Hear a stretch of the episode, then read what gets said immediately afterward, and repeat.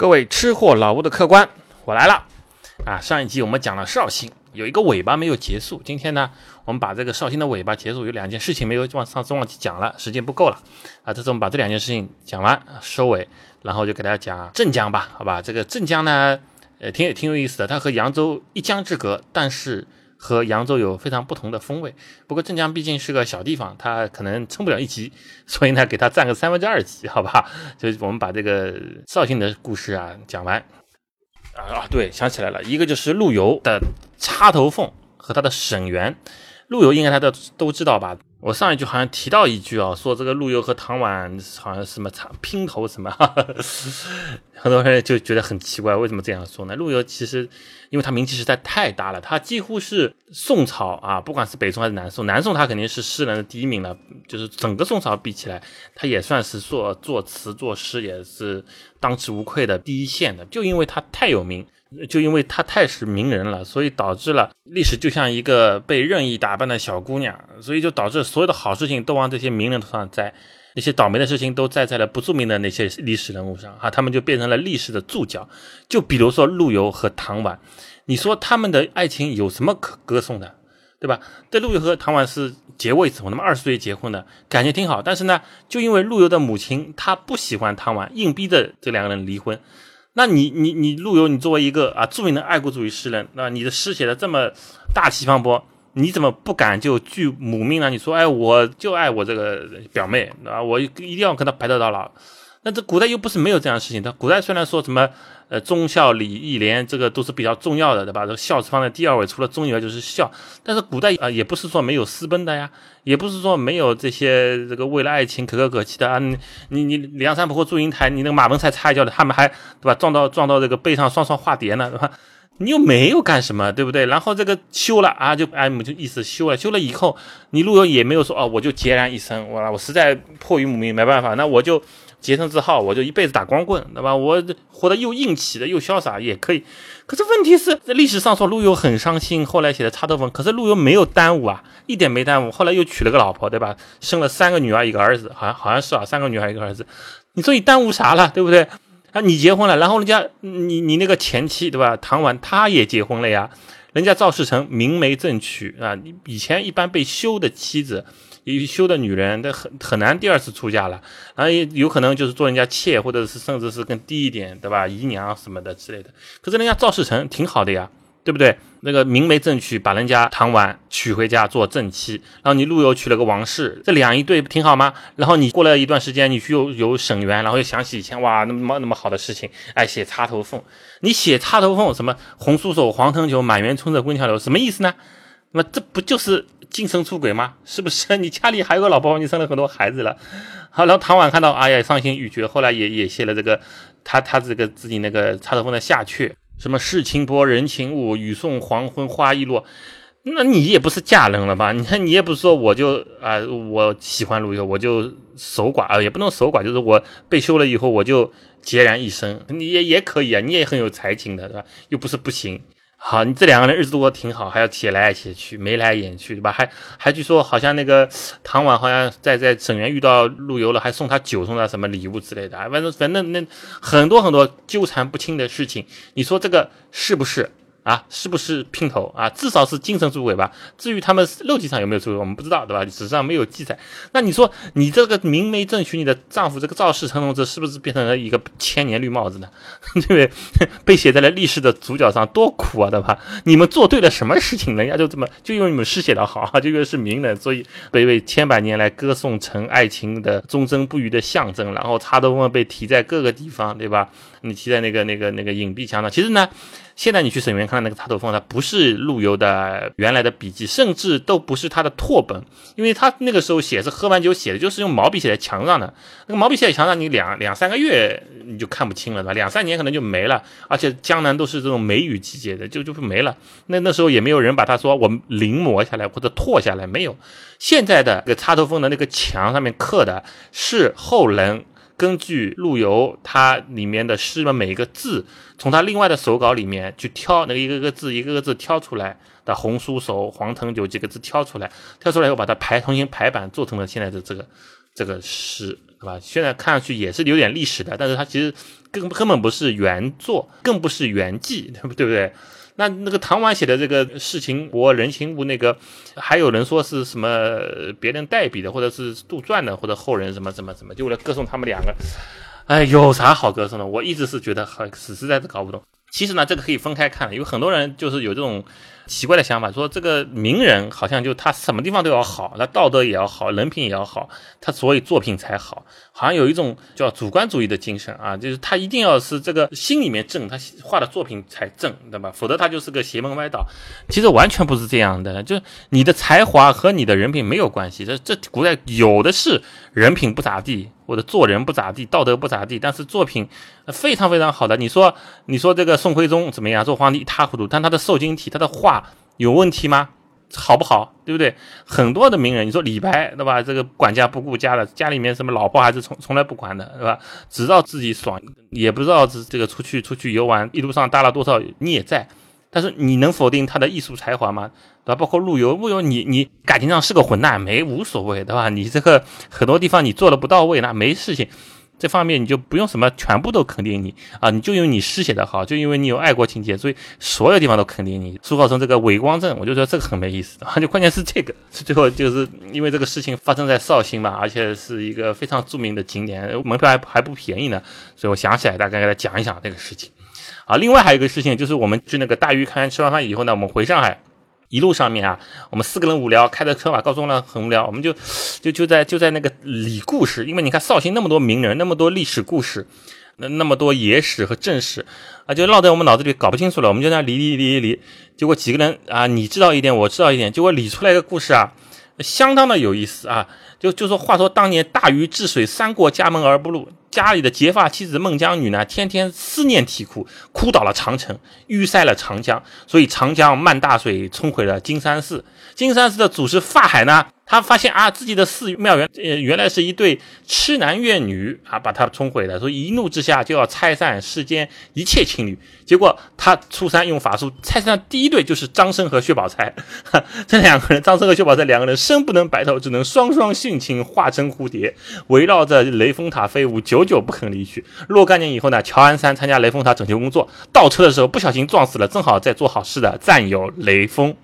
哎呀，真是个可歌可泣的爱情故事啊！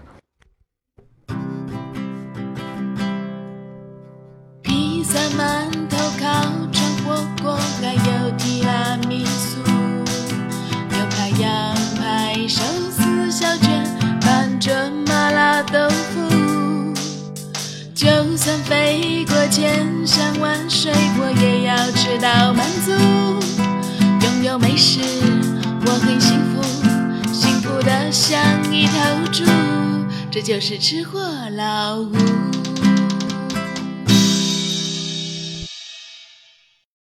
那么我们接下来就从绍兴来到了镇江。哎，镇江要说为什么去镇江呢？这个地方又不是个旅游名胜，对吧？又不是一个这个旅游目的地。我去镇江的原因呢，非常的有意思，因为我在那边有一个违章。之前其大概一年之前啊，去扬州的时候，我们开过润扬大桥，那时候有一个违章。好像超出多少要罚几分啊，然后罚一些钱，我一直不知道，直到今年要去验车的时候才发现有这么个违章。然后如果让黄牛办的话呢，他每分就要收两百块钱，这样加起来三分就是六百块，对吧？加加罚款，那得八百多块钱了嘛。后来我想，那我就自己去一次呗，对不对？镇江在上海是有高铁的，直接过去很快啊，又可以吃吃，又可以玩玩。那很早之前，我因为去扬州的时候就想了，哎，镇江为什么一江之隔？哎，去的人又很少，他那边也有很多好玩的地方，比如西京都啊、焦山啊、金山寺什么的。那我就问朋友找了个周末，我们就去了。啊，对，给大家说一个小故事：为什么从镇江到扬州的那座大桥不叫正阳大桥，而叫润扬大桥？大家如果开过高速公路就知道，它是润啊，就是那个润色的润。因为镇江的古称啊，它又叫润州，对吧？又叫瓜口。但很多人想，那这是古称嘛？现在就叫镇江，那为什么不叫正阳大桥呢？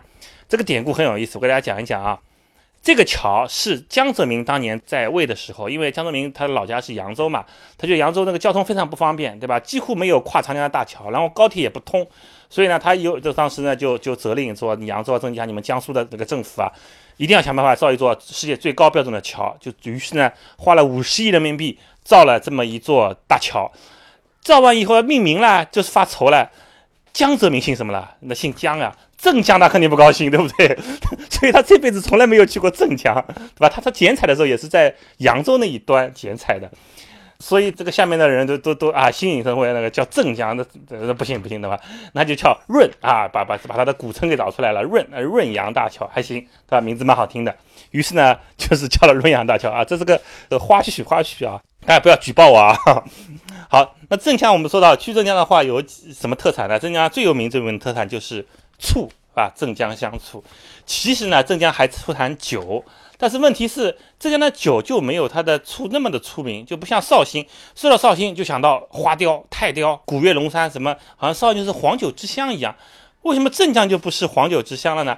其实大家知道不知道，醋和酒啊是一家人。哎，酒酿坏了就是醋，醋酿好了就是酒。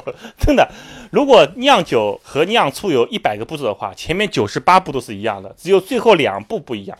古代最早最早怎么会发现醋这个东西的？就是因为把酒给酿坏了。所以现在有很多江苏的那种老话里面啊，把醋叫坏酒，大家知道吧？就有这么个典故的。像那个我们最喜欢的镇江的那个叫什么镇江香醋嘛，就恒顺牌的嘛。他们恒顺那个那个厂子也有好几百年历史了。恒顺他们做的黄酒也非常非常好喝。我们这次去镇江呢，在他的那个西京渡啊，找一个饭店老老码头，就点了一坛子。恒顺的大概是十年陈还是十五年陈的黄酒，喝起来啊，真的不比绍兴的任何一个黄酒来的差，但是它就是打不出去啊，对吧？就是镇江镇江那个地方很奇怪啊，这个从地理位置也好，从你看多好，它有高铁站，对吧？扬州羡慕的不得了，去扬州你自驾行只有自驾行，要么你就有什么就要坐那种 K 字头的火车或者 T 字头火车绕一个大圈子到那边啊，很远很远。镇江你说高铁过去一个小时。啊，班次无数多，就像公交车一样，一天他无论是到南京也好，到那个上海也好，各种各样的地方都非常近，或者到杭州什么都是半小时、一小时就到了，对吧？这么好的一个地方啊，古代这个这个润州啊、瓜口啊，这么好的一个地方。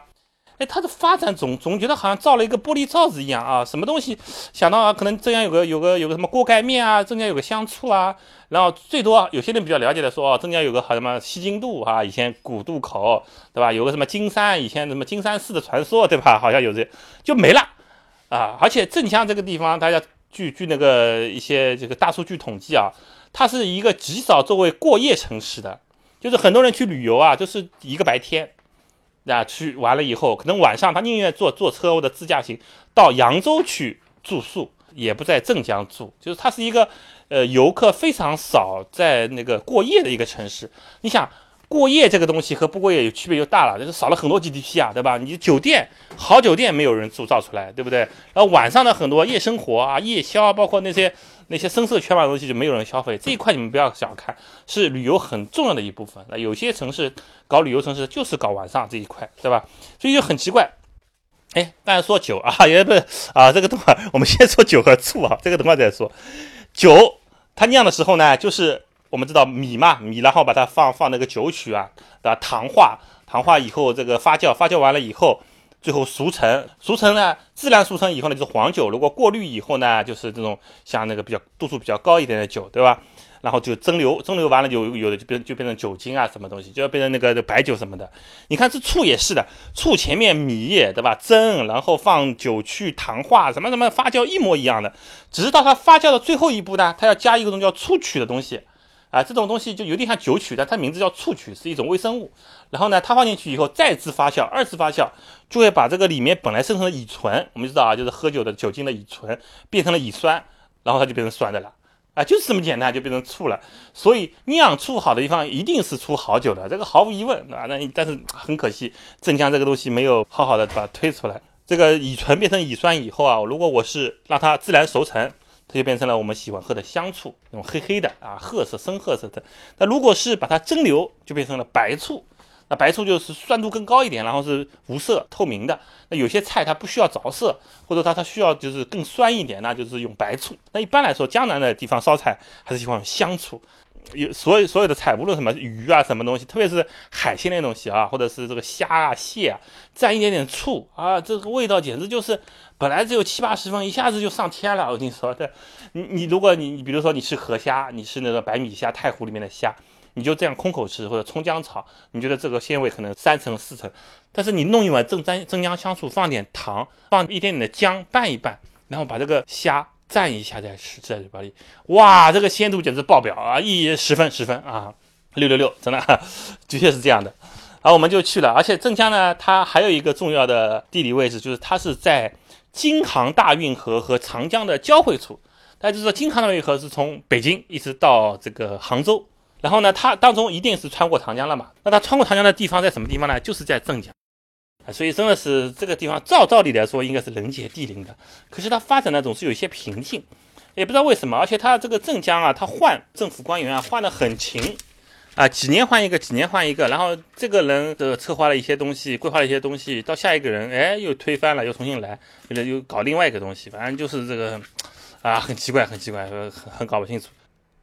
啊，以前扬州呢，它这个靠近长江这一块地方叫瓜州，啊，相对应的啊，过了过长江，在镇江就叫做润州。或者叫京口，所以他就如果喜欢这个古诗词的话，大家翻一翻唐诗宋词里面啊，有多哈写润州啊，写京口啊，这这个诗简直多的是无计其数，对吧？什么这个呃杜牧的、孟浩然的，然后王安石的，什么都写过，对吧？什么宋宋司王司马赴润州啊，什么润州三首啦，什么什么那些诗是不是啊？这个很多啊，最著名一首就是那个叫呃王安石写的那个叫京口瓜洲一水间，中山只隔数重山。春风又绿江南岸，明月何时照我还？是吧？我因为没没没有背错，对吧？那京口瓜州是什么呢？京口吧，嗯，不就不就是镇江嘛，对吧？瓜州不就是扬州嘛？就是一水隔，就是隔了一个长江啊，非常有意思。那我跟我朋友又去了嘛？去了以后呢，是星期天去的，而且我去之前啊。在网上还查了一下，说这个交警总队啊，或者是这些这个办理罚款的地方，到底周末有没有上班啊？网上都说是有的啊，那我就放心了嘛，我就平时也没有空嘛，上班比较忙，就周末去了。很快，早晨八点多的高铁，九点多就到到到镇江了。我想办完事以后，好好的玩一玩，就到那边。呃，我们是镇江南站嘛，那他这个。交警总队就在镇江南站附近，来一公里，我们走过去找到了。人家说啊，今天不上班，你们去那个市中心有一个叫做什么，呃，行政管理中心，叫行政大楼，就里面什么政府部门都都统一在一起在这边办公。哎，我想这都挺好。哎，这个和上海挺像的啊，把很多行政机构啊不用到处跑，什么工商局啊、税务局啊，什么乱七八糟都放在一起的吧？这个窗口式服务挺好的啊。我打了个车，打车是蛮便宜的，打了车跑到那边去，结果嘿。人家也休息，跟我说周一再来，白跑一次，对吧？最后我还是找黄牛，花了花了这个好几百块钱搞定了。但是想了嘛，哎呀，既来之则安之嘛，对吧？本来是想办事顺便游玩的，那我就当专程游玩一次吧。啊，反正也没有来过镇江，很想去看看长江，对吧？看看这个站在下面看润扬大桥，因为在上面开过，下面没有看过。然后据说这个西津渡也是很不错的啊，古代的大渡口，上千年以前就非常繁华了啊，就打了个车就去了西津渡。哎，去西津渡以后呢，发现西津渡本身是挺好的。啊，建设的也很不错，它和别的古街啊不太一样，就是和东，呃，江南到处有的水乡啊不太一样。它做的就是真的是一些老房子的老的地，对吧？老的一些塔、一些洞，什么观音洞什么的，还有各色年间的房子还依稀可以看到啊。不是说我完全是像乌镇现在这种等于全部修修出来的，对吧？虽然它是修旧如旧，但它房子毕竟是新的啊，新修的，它那地方还是保持了一些古韵。啊，而且呢，一条街上买的东西啊，都还挺有意思的。但唯一可惜的是，它已经不再是真正的一个渡口了。啊，我以前以为西津渡，就像这个名字嘛，一定是有点像那个我们上次去的叫什么黄龙溪嘛。大家记得吧？成都啊，成都去乐山路上有遇过黄龙溪，黄龙溪古镇从头穿到尾，最后一个城门出去就是一条大河，对吧？那个叫什么岷江还是什么江，对吧？船靠了岸上来就是可以到黄龙溪古镇。但是其实呢，西津渡它已经不是这样了。我找了半天东西南北，我想，哎呀，这个长江在到底在哪边啊？它的渡古渡口是不是有古渡口遗址啊？什么什么？可能还放了两个船，仿古船放那边参观呢？找了半天都没有。后来我查了在网上，然后发现哦，原来由于呃若干年的这个长江的改道和一些这个冲击以后，这个滩涂的转移，呃滩涂的变化，西津渡现在的地方已经离长江已经有大概将近。八十米左右的，将近一百米的，就挺远的。当时还修了一条马路啊，也也是算是镇江比较重要的一条路，还有公交车跑什么跑。然后从路过去啊，这条这条马路大概是来回四车道还是六车道，挺宽的一条马路。过去再过一条绿化带，然后再能才能看到长江，所以它完全已经不是在长江边上了。啊，你在你在西京路丢一颗石头，你都丢不到长江啊；丢个可乐瓶子，你都丢不到长江，还好远呢，对吧？但是它其余东西呢，都保留下来了。他没有说，我因为要保持西京都这么一个呃一个风历史风貌，保持它的一个历史传说，所以我把建筑物往长江边上造。他没有，他还是原来那个地方，哎，还是挺不错的。特别呢是有一个一小块地方是特别有意思，我那边看了半天，叫一眼万年。啊，一眼万年！如果你去西京路，一定要看看这个地方。它呢，就是走着走着，突然路路当中啊，出现了一个玻璃罩，其实就在路的边上啊。本来一条路挺宽的，结果它一半拦开了，上面呢罩着一个玻璃罩。这个玻璃罩大概有多大呢？大概有个沙发那么大啊，就家里三人沙发那么大，一个大大玻璃罩罩好，旁边一个牌子叫“一眼万年”。然后你隔着玻璃罩往里张望，里面是什么东西呢？里面是一层一层分层的路。哎，他把一条路啊。我上面刨去一层，然后呢，再往下再刨一层，再刨一层，刨成阶梯状的，知道吧？就每一层大概是三十公分这么这么厚，一层一层刨下去，像一层层阶梯一样的。这个是什么意思呢？就是最下面一层是最最古的路。就是在西京路这个地方啊，它是历朝历代都在不断的建设，都在不断的铺路。然后由于这个长江冲击平原的原因，我刚刚刚刚说过了啊，所以它的地势越来越高，所以它一层一层路往上铺，跑到最下面那一层那一层就是隋呀、唐啊那时候的那个古代的路，大家看得出啊，那夯土路。然后再往上一层可能就是宋的路啊，就是石板路了。再往上一层可能是明朝的路啊，再往上清朝的路，最上面一层呢是民国时候的路啊。这个路的样子啊、材质啊。哦，感觉就完全不一样。你是一眼看上去真的是万年是一种夸张的修饰手法，对吧？一眼就是一千年，啊，差不多一千年吧。啊，真的是很感慨。那每每一种朝朝代，它的这个路的修建的方法，它的这个风格完全就不一样，啊，非常好看。既然到了西京路，这个几乎是镇江最火的一个一个一个地方，我们当然需要吃一吃啦，对吧？这是个美食节目啊，不要吃一吃，玩一玩。我们到那边呢是中午，因为前面办事情不顺利嘛，最后到那边是中午。我们找了一个老码头，就在西京路的门口，一个古色古香，里面还布置的非常非常雅致的，很有古代风韵的一个一个饭店啊，都是木质的桌椅，挺好的。在那边，我们刚刚也说了，点了一壶恒顺的十年陈的黄酒，还点了几个当地著名的菜啊。这个菜呢，其实。镇江的菜呢和淮扬菜差不多啊，大家如果看我这个扬州节目的时候，大家就可以可以，我这这边都不用多说了，对吧？可以翻一翻什么这个这个鳝丝啊，扬州叫软兜，他们叫长鱼，长鱼很长的鱼啊，炒的，然后还还有一些这个排骨啊，什么肉的菜，一些菜，还有一些蔬菜，反正这具体呢我也记不太清楚了。总的来说还是挺好吃的，就是淮扬菜那种味道，就是不是很过分的味道，不是很酸，不是很咸，不是很甜，不是很辣。中正平和，嗯，味道非常好。那鲜是挺鲜的啊，菜饭菜啊，价格啊都非常好。然后吃完以后，我们就往里走，消化消化。然后看，呃，镇江有一个著名的美食叫做锅盖面啊，这个锅盖面在其他地方也开了嘛。镇江锅盖面大家可以可以，我不知道那北方有没有，南方很多城市都有呃大招牌镇江锅盖面。它的普及程度呢，比那个什么重庆鸡公煲对吗？这个黄焖鸡米饭稍微差一点，但但是呢也是挺多的。反正我就见过好多家。这个镇江锅盖面到底是一个什么意思呢？它属于镇江一怪，它怪在什么地方呢？它是，就是它这个下面的这个锅啊是非常巨大的，就像我们农村看到那个灶台的锅，很大很大，几乎是可以一个人跳下去洗澡的那种大锅子，对吧？大锅子一锅水全部烧开，然后呢面呢是一团一团的，就是拿着手手手心怎么捏一团面，就差不多一碗嘛，扔下去，扔下去以后呢，因为那一团一团面扔下去还没有散嘛，就扔在某一个地方，锅子的某某一块区域，它就会把一个小锅盖盖在上面。这个锅盖其实是完全是浸在水里的，是漂在水上的，正好覆盖在这团面上面。哎，我也不知道什么物理原理，就是你盖在上面以后啊，它并不是只把把整个锅盖住，只是盖住了一小部分，这飘在上面。那下面这这一团面啊，它就不会散落到其他地方去。哎，这就会在这个怪怪的这个锅盖下面啊，还是在那煮啊、翻啊、沸腾。所以它一个大锅子里面可以丢好几团面。这锅子里面并不是像。那个井字隔隔开了，就是一个全通的一个一个大大汤锅，它就是一团面丢下去盖一个小锅盖，一团面丢下去盖个小锅盖，同时它可以下好几团面，互不干扰，互不打架，哎，这差不多熟了以后，他把锅盖拿开，这很小的锅盖，大概就是一个大碗那么大小的锅盖，拿开，把那些下面的面煎起来，放在碗里面。哎，据说有会有木头的香味，然后呢下来又比较好吃，又不烂又不硬。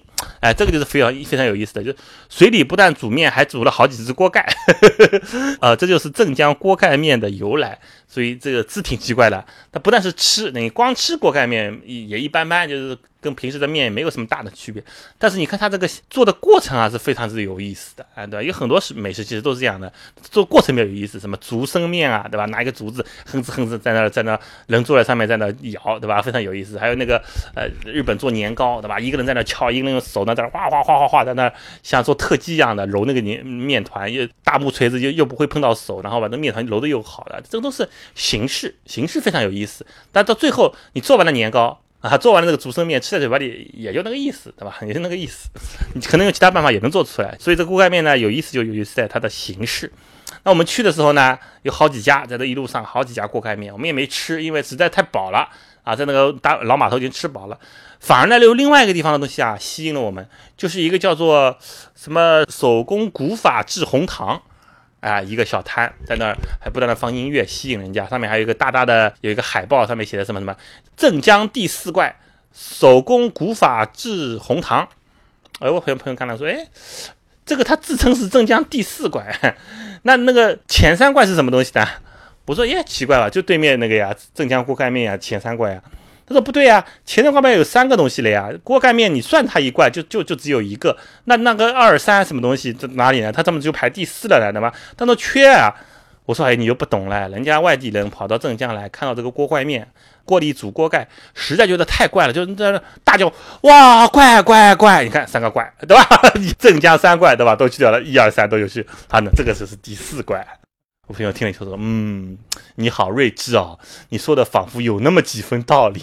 ”哎，反正就是瞎说吧，瞎说。呃，这个整个西京都还挺有意思的。据说呢，西京都晚上也挺好玩的，它会很多酒吧什么东西会开出来。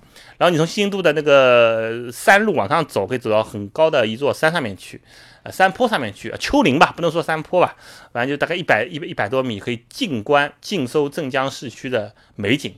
长江也能看到，然后在这这个路上呢，还有很多什么英国当年领事馆，因为镇江当年也是就是那民国时期嘛，就是清朝晚年开浦的几个港口之一嘛，所以这边也有国外的领事馆在那关着。现在它也没有开发成博物馆，我看我过去看的时候，反正就铁门都锁着啊，一个很大的院子，有一个明显是国外风格的，和整个西京都完全不一样风格的一个建筑，说当年是英国在这的领事馆建在半山腰上，这些都可以去看一看。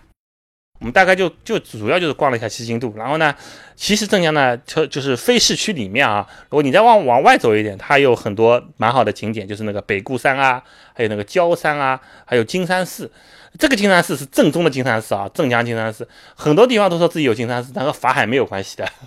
这个金山寺在历史上真的是法海修建的啊，他也在那边修行的，但是。那当然，水漫金山什么白娘子这个东西当然是假的，但这个金山寺和法海这个事情还是真的 哈。我们就这么逛了一圈，逛了一圈以后呢，下午呢，我们说，哎，看过镇江古代的样子了，我们看看镇江现代的样子。于是呢，就到了它的市中心，这个叫什么呃人民路吧，好像好像反正二三四线城市的市中心的路不不是叫解放路，就是叫人民路，对吧？这就一条主干道，哇，哎，挺热闹的，造了很多商场。这个叫什么万万达，好像什么也有什么什么大商场，我名字都记不得了。这个很很高级的电影院，什么东西都有。我看下午实在没事干，在那看了场电影，在一个新开的商场里面，五楼，星期天啊，它它负一层是是美食广场，里面有很多好好吃的小吃，什么都有。到五楼去看了一场电影。哎，电影院挺新的，然后效果也很好，不比上海的任何电影院差。那那个还是那个什么激光投影的什么的都挺好的。来看电影，然后呢又又逛一逛，逛到了这个我我比较喜欢逛那种小街小巷嘛，就是过了市中心以后呢，我们我们去找那种大楼的背面，就那豪华的商场背面的小路穿进去，忽然穿到了一条。哎，很有意思的路上面，这条路啊，就和前面的繁华截然相反，都是一些小街小巷、小门脸儿，对吧？一家家饭店，有有这种是什么？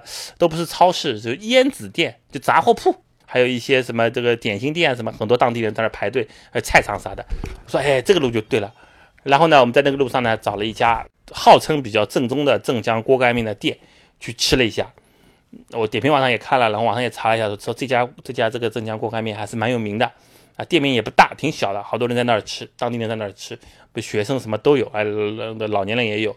我们进去呢就点了点了它的最经典的叫长鱼面，长鱼面这个苏北话是这么讲的，长鱼呢就是鳝丝，那那个鳝丝的做法呢和我们上海的鳝鳝丝面的做法不太一样，它的鳝丝有点像油里煎过一样，比较硬啊，就在那边吃了一碗，但是呢。告诉大家，吃了以后呢，挺失望的，因为这个已经算是比较正宗了，对吧？而且这么多当地人在那儿吃，包括学生，包括这个退休的老年人在那儿吃，我相信是他们的口味了。但是我吃在嘴巴里呢，感觉没有什么胃口，那一碗面几乎没有吃掉，那些长鱼我也没有完全吃掉，可能是那天身体不太好，因为上午好像走了一走，后来有有点发烧什么的啊，身体不太好，反正就是完全没有胃口，觉得一点都不好吃。是不是我当天由于身体不好，丧失了味觉啊？啊，其实它挺好吃的。那如果如果是这样的话，那我暂时持保留意见，对吧？反正从当时的第一感官来说，我是很不喜欢，不喜欢这种面。可能全中国有一百种面，对吧？那那它它我心里，我可能吃过五十种，它在我心里大概可以排第四十九名，哈哈，倒数的倒数的哈，副班长。好了，反正我们就后来时间关系嘛，北固山也没去，金山寺也没去，什么也没去，就主要是逛了逛它的市中心，吃了两顿饭，看了个西京渡，对吧？了解它的历史，感觉镇江这个地方真的是让人，嗯，有点意思，但是呢，你很难让你留下来。你说再玩一天，我就没没什么兴趣了。你让我第二天再安排一个行程，我宁愿说晚上坐的车，真的就像前面说的一样，我去扬州。对吧？我去住在东关街，我去住在一些扬州非常有特色的酒店。扬州开了很多有特特色的酒店，住在那边的目的是什么呢？第二天我可以早起啊，去扬州喝早茶啊，到他的那个山村一共和，对吧？那种地方去喝早茶，卢氏古宅什么的，那对我的吸引力是非常大的。哎，所以可能这个就是镇江的最关键的原因吧。他现在后来改制以后啊，把这个区县什么东西都分划分了以后，好像镇江一直发展的不是太好，像那房价也不便宜。我问了一下出租车司机，他们的房价也要一万多，市中心也要两万多。城市的面积也不是太大，但是总归觉得和它一江之隔的扬州比起来啊，有点味道不足。就是它除了西京都以外，没有保留出镇江原有的那种味道来。因为现在城市，你说往高大上发展啊，往现代化发展都一样。你去那么多省会城市，你去到市中心，你的时候有的时候。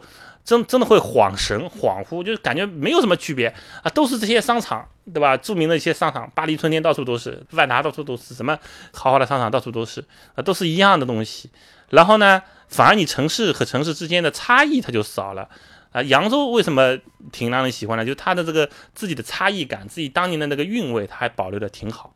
有很多中中国还有些城市还是保留的挺不错的啊，你包括贵阳什么这些城市保留不错。你像如果你看看日本就知道，它的一城一景的每个城市都强调自己的特色不同。那镇江它当然有自己的特色，但是到现在为止呢，感觉就有些同化了。然后呢，也很难让人有更加喜欢它的这种感觉了。和绍兴比起来，就是差蛮多的。我绍兴我可能。我甚至愿意待一个月，对吧？慢慢的玩，慢慢的吃喝，慢慢的这个享受人生。但郑家总觉得上不上下不下，哎呀，真好可惜啊！那天晚上我们就回家了啊，就这样结束了我大半天的镇江之旅。啊，今天呢我们节目呢就说到这里啊，我们下一期呢再给大家说说呃其他城市，比如说无锡、苏州，我熟悉的这一些江南有意思的城市们，好吧？谢谢各位客官。